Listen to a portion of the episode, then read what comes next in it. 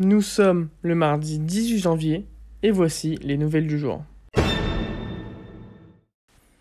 La conservatrice maltaise, Roberta Metsola, a été élue présidente du Parlement européen dès le premier tour ce mardi 18 janvier. Elle devient alors la troisième femme à occuper cette fonction, après Simone Veil et Nicole Fontaine.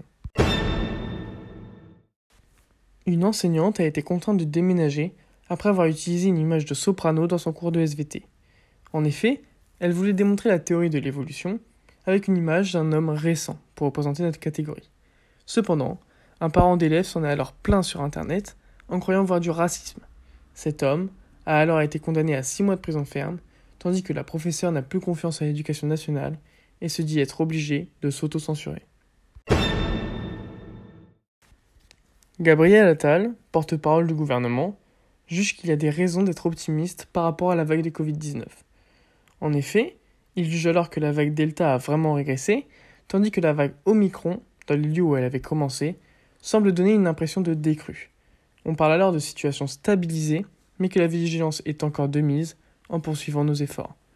En effet, le nombre de patients hospitalisés en soins critiques ces derniers jours semble stagner autour de 3900. Tout sportif, y compris professionnel, qui viendrait pour une compétition en France comme par exemple le tournoi destination au rugby, devra alors être vacciné pour entrer dans une enceinte sportive. C'est alors ce qu'a annoncé l'AFP hier à 18h.